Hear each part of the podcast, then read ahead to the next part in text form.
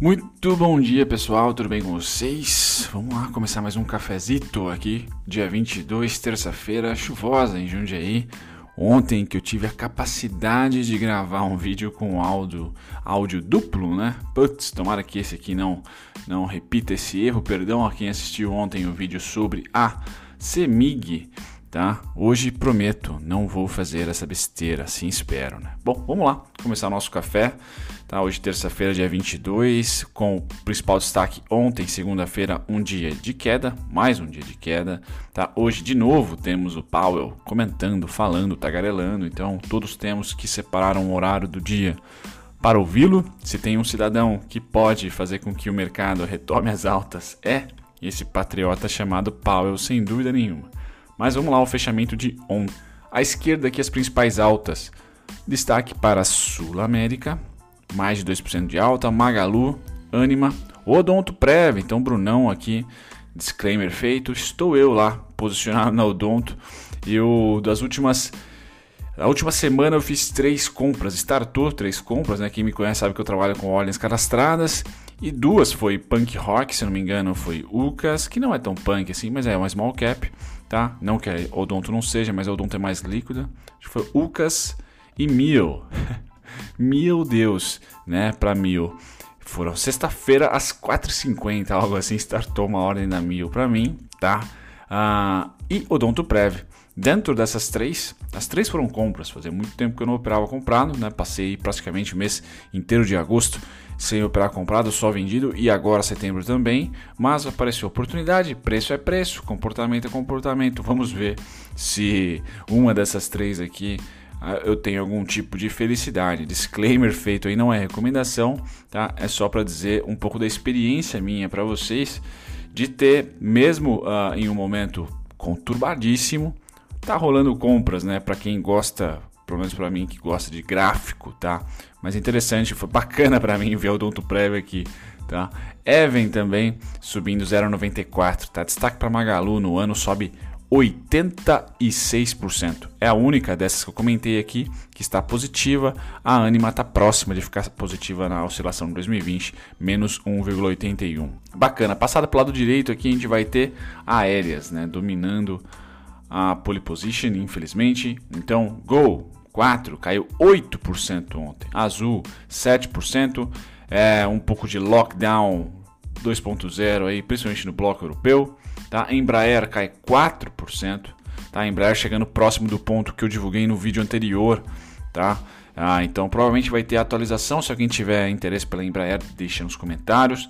Ecor caindo 4,54% e IGTA terminando aqui caindo 4,51%. Então sim, quedas extremamente é, gastrite total aqui para as aéreas, né? 8% Gol, 7 8% as duas, né? 7,80 para a Azul. E ontem o mercado como um todo tá, teve uma queda de 1,32%. No ano, o Ibov cai 16%. Tá? Bom, vamos lá começar com o fechamento do Tio Sam de ontem, então muito parecido com o nosso. S&P Cash, mercado à vista, caiu ontem 1,16, Dow Jones 1,84. Hoje, dia 22, terça-feira, nós temos o bloco europeu se recuperando um pouquinho, de uma queda forte ontem, 0,25 para o Reino Unido, 0,93 para a Alemanha, Alemanha se recuperando de fato, Reino Unido neutro. Tá? Japão, feriado, hoje, equinócio de outono, tá? E no caso de Hong Kong, uma queda mais forte de 1%. Então nós, brazucas aqui, seguimos muito esses dois e Hong Kong e China, né? Ou se você prefere o Xangai Composite do que o Hang Seng, tá? Ah, provavelmente mais um dia, né? A gente tende a acordar o dia estável na queda atual, tá? Estável na queda atual. Eu vou trazer o gráfico do Ibov já já para vocês. Tá? Passando para o lado direito da telinha aqui, vamos para o petróleo. Então, o petróleo sobe hoje 1,97, o que dá uma animada, pelo menos isso. Tá? Eu trago para vocês o gráfico do petróleo, está aqui na telinha. Deixa eu dar uma aumentada aqui para vocês.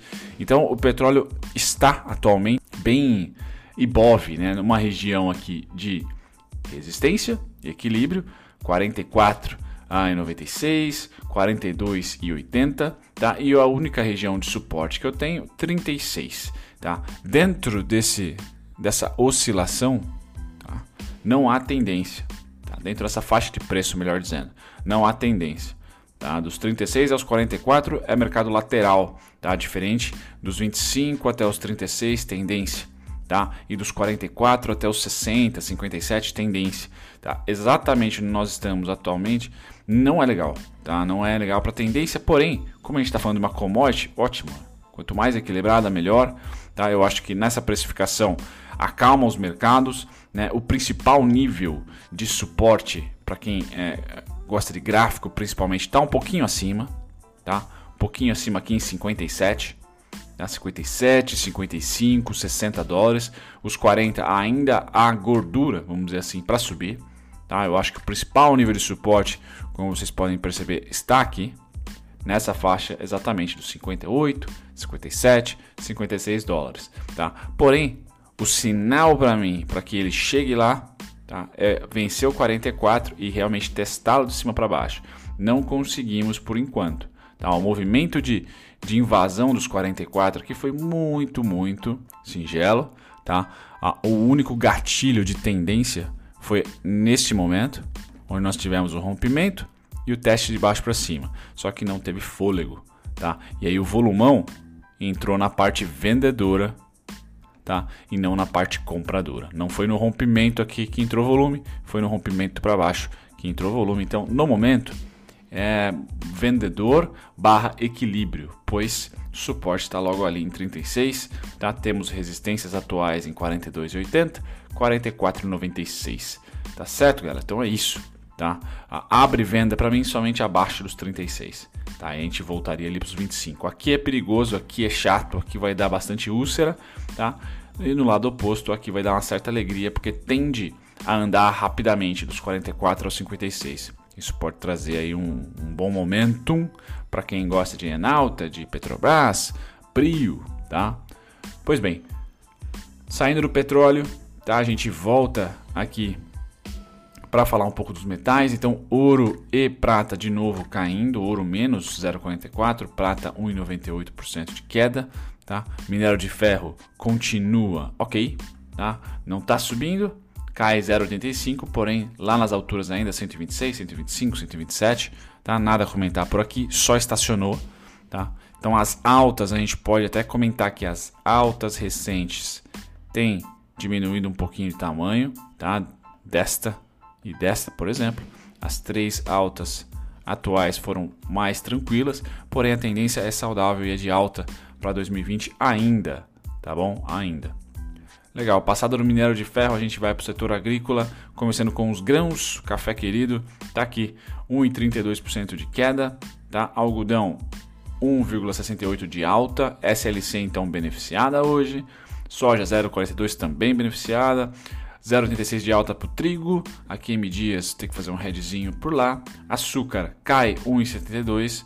Tá? Em milho sobe 0,47. Sem nenhum grande destaque aqui, a não ser o algodão subindo 1,68%. Tá? Para quem gosta da proteína animal, vamos lá falar um pouquinho dos suínos e também dos, dos digníssimos gados. Futuro de gado engorda, sobe 0,14 e é a única commodity subindo aqui. Suínos cai 1,35 na faixa dos 65 mil. Futuros gado em pé bem acima do 100, cai 0,65. Então, uma queda amena tá, para todos. O suíno é um pouco mais volátil, mas mesmo assim está na faixa aí acima dos 60, continua numa tendência de alta, continua numa tendência de alta também o futuro de gado em pé. Então, o setor mais resiliente do momento, sem dúvida nenhuma, minério de ferro e proteína animal. Tá? Voltando agora e para falar sobre os mercados futuros para quem opera hoje menos venda, tá? Menos venda, menor a quantidade, a intensidade de venda. A venda no mercado futuro, tá? No contrato futuro do S&P cai mais de 1%, só que a Nasdaq rebate com 0,53 de alta. Dow Jones neutro, tá? Então sim, o viés de queda hoje para o mercado só que menos, tá? Uma queda menor, tá? Os mercados futuros do, do Japão, se eu não me engano, negociam, tá? 0,46 de queda. A Alemanha já se recupera no mercado futuro 1,14 e a gente caiu 1,14 ontem. Tá? Então, olhando para o nosso mercado, a gente pode ter aquele espasmo de compra e de repente, durante o pregão, mais uma queda. Tá? Por quê? Ainda não há indícios sinais de que o mercado voltou a ser comprador. Muito pelo contrário, realização e rebalanceamento. É, é esse o sinal, distribuição. o Powell pode ter o poder de simplesmente é, inverter essa, essa tendência, né? Como eu falei, ele liga a impressora e principalmente ele influencia os outros bancos centrais. Tá? Então é muito importante. Hoje, acho que às 11h30 ele vai dar uma tagarelada de novo. Antes de falar do Ibov, vamos passar por juros. Então, esse é o único contrato que de fato tem tendência. Gringos e brasileiros comprando, fluxo lá em cima, principalmente do investidor estrangeiro, cada vez mais saldo tá? em cima do nosso DI. Então, pressão no DI curto, o DI longo já está lá na casa dos 6 a 8%. O DI curto que ainda está segurando nos dois, o Banco Central, mas no mercado futuro já estão empurrando para cima. Dólar, esse é o contrário, então a, primeira vez que o dólar está subindo no preço e descendo no seu saldo, tá? Então, gringo se desfazendo de dólar, o que muito louco, mas eu não, eu não apostaria, pelo menos em setembro, tá, numa alta consistente do dólar. Porém, quem sou eu, né? Nos dois últimos pregões subiu pra caramba e tá de novo na minha região lá de problema. Vou trazer o gráfico do dólar para vocês já já. O índice Bovespa nessa quedinha, o gringo tá comprando um pouquinho. Tá? Então o índice está caindo, o gringo está comprando um pouco, não nem de perto igual os juros. Então, se há um contrato que consistentemente, vamos dizer assim, no gráfico, por exemplo, um pullback seria a oportunidade de compra, é o gráfico do DI, porque o DI tem muito fluxo comprador, muito fluxo comprador mesmo. Então, a tendência é, é de alta clara, nítida. Já no IBOV, continua a, a, tem uma certa compra atualmente, mas ainda um, muito tímida tá muito tímida, muito mais scalping do que qualquer tipo de posição maior que vai trazer uma tendência no, no sema, na semana, pelo menos. Tá? Já no nosso índice à vista, ou, ou, tiveram compras aqui no dia 17, se não me engano foi sexta, sexta-feira, perdão, tá? Mas mesmo assim, venda homérica, tá? Sem nada de novo no front aqui para o nosso índice à vista, para as ações, no caso, certo? Bom, vamos lá com o IBOV. Eu que estou no, no, no TradingView gringo, eu fiz uma live stream ontem, eles estão testando aí uma, uma versão beta de live stream. Talvez a gente faça mais uma em algum momento durante essa semana. Bom, deixa eu tirar o fluxo comprador, tá? E o que eu quero mostrar para vocês, eu já venho mostrando há algum tempo, né? De uma maneira resumida. O que, que eu ontem na live stream que eu fiz, eu acabei comentando. O que, que é importante para mim nesse momento aqui? Então, antes de chegarmos aos 105.160, momento atual, tá aqui, e os 99.320, ah, eu sabia que essa era uma região de resistência, tudo bem, maravilha, tá? Nós tínhamos aqui até um fundamento por trás dos gráficos, que era a aprovação da, da reforma da Previdência, tá? Com o fiscal sendo foco, tá? E nesse momento a gente volta ao mesmo patamar de preço com o fiscal destruído, tá? Na versão de mercado, fiscal destruído, tá? Na versão uh, liberal de mercado, fiscal destruído porque a dívida pública subiu, está subindo por causa de todas as demandas que a crise atual está pedindo, tá certo? Então, para mim, nunca fez sentido por preço, nos meus pontos do mestre de dividendos, acreditar que era um suporte, sim, uma resistência aqui, tá? Em 2020, pós-março, e também não faz muito sentido em fundamentos. Tá? Nós estamos precificando a nossa atual realidade igual a um ano atrás, quando estávamos aceitando ou aprovando a reforma da Previdência. Então o cenário aqui é muito mais chato numa visão pró-mercado do que o atual. Então vendas aqui seriam, entre aspas, ah, explicáveis, tá? Fariam sentido. Bacana. Que vendas são essas? O que eu trago para vocês aqui? Eu trago o histórico desde o marco zero para mim do Brasil, que é o Joesley Day, que foi aqui, ó. Bom. Joesley Day. Então eu pego o Joesley Day, vejo quanto variou. Eu pego aqui o pós-Joesley Day, vejo quanto variou. Aqui eu excluo, eu excluí a crise dos caminhoneiros, tá? Porque eu acho que é algo pontual, não deve voltar a acontecer, pelo menos a gente torce que não. E aí eu pego a retração pré-eleição, medo do PT aqui, pego a, a retração pós-eleição, realização, pego a retração desidratação da reforma da Previdência, e aí de fato, reforma da Previdência aceita. Então, todos esses 1, 2, 3, 4, 5, 6, 7, 8, 8 mercados ou momentos de venda eu ponho na matemática. Tá? Então, nós variamos aqui 9 mil pontos, tá certo? Depois, nós variamos aqui 7.700, tá? aqui foi 8.900 para ser mais exato. Aqui nós variamos de novo 7 mil. Aqui nós variamos uh, 11 mil como vocês estão vendo aqui, 11 mil. Se dividirmos aqui, vai dar 8 mais algum 6 por ali, algo em torno, 11 mil. Aqui nós variamos 10.794, muito próximo de 11 mil. Aqui 7 mil de novo. Tá? E se a gente pegar o pré-crise e também fazer essa continha, vai dar algo em torno desses 7 mil pontos aqui. Tá? Uh, então, 7 mil sim é o, é, o, é, o, é o, pullback, vamos dizer assim, o mercado vendedor que mais repetiu, mas nós temos aqui 9.800 aqui em, em março. Tá? Se pegarmos o outro pullback aqui, 11 mil, 11 mil em, em abril. Esse foi em, em abril finalzinho barra maio. Tá? Então o que eu quero dizer para vocês que o índice, basicamente o IBOV, aqui não é o tradável, tá? O mercado nosso IBOV, tá?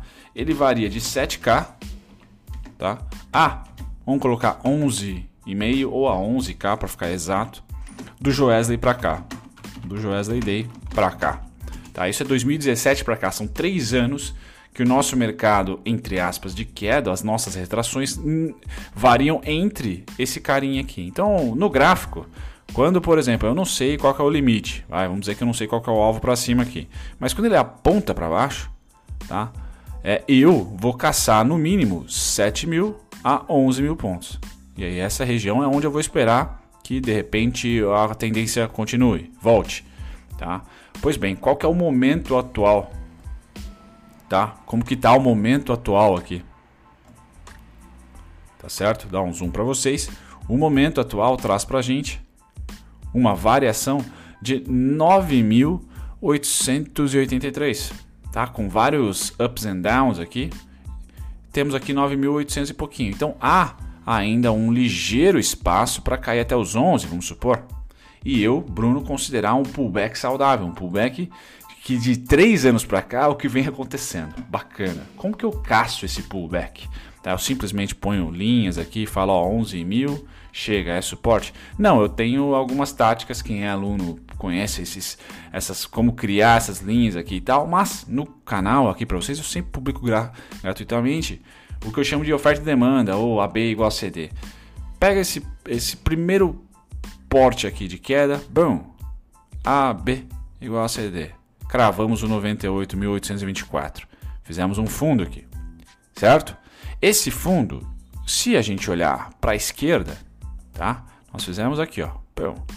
Se acabou a demanda vendedora, né? repetiu o verde aqui, certo? Quem que a gente tem que esperar após o final do verde? Vamos colocar o vermelho. Tá? Então vamos plotar o vermelho para cima, ver onde que vai dar esse vermelho. Então A, B igual a CD. Pum! Topo. E mesma coisa para o outro. Tá? Quando chegamos aqui no topo, vamos esperar compra? Não, vamos esperar venda. Quem que está lá? Pum. Chegamos ao fundo. E agora esse cara está aqui.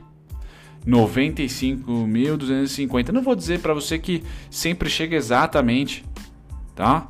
Mas a ideia é que nós fizemos um, dois, o 3 aqui faltou acho que 200 pontos, tá? E agora eu tô plotando a partir daqui, 95.250. Então, essa demanda aqui, aliada ao fato de que até 11 mil a gente tem uma gordurinha, a gente está retraindo de uma maneira, entre aspas, normal e saudável, tá? Para voltar à tendência, traz para mim que ainda não é sell-off, ainda não é mercado de venda, tá? Só é um mercado um pouco mais complexo uh, uh, de, de retração. Não caiu rápido 11 mil pontos como caiu aqui, como caiu aqui, como caiu no, no outro 11 mil pontos aqui embaixo, tá? Que caiu em em três dias, aqui caiu em duas semanas. Não, aqui está demorando dois meses. Tá? É um pouco mais complexo, exige um pouco mais de paciência. Mas por enquanto não é sell-off. Sell-off para mim, no gráfico, tá? é somente abaixo dos 80 mil. Sell-off na, no, no fluxo tá? é se ele retrair, o, por exemplo, o greve dos caminhoneiros aqui, ó, 20 mil pontos. Tá? 20%. Agora, dos 10% aqui aos 12, 13, de boa. Tá? Dos 10% aos 12, 13, de boa. Vamos ver quanto que tá para não queimar a língua. 9,35% do topo. Dos 10% aos 12, tá? É de boa. Então é isso que eu queria trazer, essa realidade que eu queria trazer para vocês, galera. Só de, de, fluxo mesmo, não é nada de, de operação, é mais de, de estudo realmente de, de, realidade. Bom, trazer o gráfico do BTC para vocês que eu não tenho muito a falar porque ele não andou. É, desde os dos últimos vídeos que eu formei. Né? Aqui é o grande suporte, de fato funcionou como um belíssimo ponto para mais uma pernada de alta e ele está com cara de que vai voltar de novo para o 8.985. O único alvo que eu tenho é os 17.000 e começa a ter um pouco mais de realidade esse número, caso ele vença o 10.700 aqui, teste de cima para baixo, tá? Essa é a ideia para mim no Bitcoin. Tá, tá muito tempo aqui já, ah, bem consolidado também o Bitcoin, certo? Então esses são os pontos que eu tenho na telinha para vocês. Aqui uma, uma, não é uma desculpa, né? Mas é uma causa, né? Então bancos derrubam as bolsas. A semana começa com um movimento generalizado de aversão ao risco. O índice Hansen, esse que eu passo para vocês no começo, aí fechou com uma queda de mais de 2%, tá? Então sim, bancos estão mostrando ali uma certa uma certa aversão a risco e aí não tem jeito, né? Como o nosso mercado financeiro é sistêmico e quando a gente fala mercado, entre aspas, é meia dúzia de banco, quando esse meia dúzia de banco resolve vender ou resolve não comprar, ninguém tem força para puxar o mercado. Tá certo? Então, sim, não é tão competitivo o mercado financeiro quanto alguns dizem, muito pelo contrário. É, meia dúzia, para não dizer uma dúzia, vai. Talvez uma dúzia de bancos mundiais controlam os investimentos no mundo inteiro. Tá? Lembrando que investimento financeiro não tem pátria. Muito bem, os principais destaques de ontem. Eu não trago nada de. Ah, trago a Vulca. Eu postei um vídeo, né? A Vulca papou aí a Mizuno.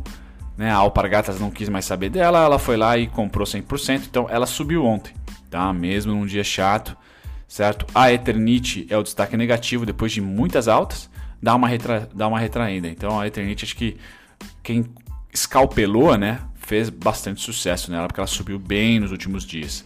Tá? Então a Eternit na parte de baixo, Azul e Gol já comentei.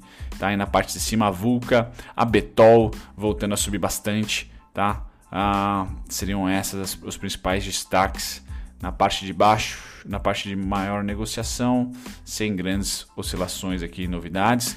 Hoje, galera, de novo, temos às 11h30 Powell falando, tá? Então, marquem aí, horário Powell, certo? 11h30, vai dar um pouco de volatilidade. Um grande abraço, até o próximo café. Me desculpem por ontem, acabei pisando na bola homericamente sobre o áudio dúbio, né? Ah, Fazer o quê? Desculpe mesmo.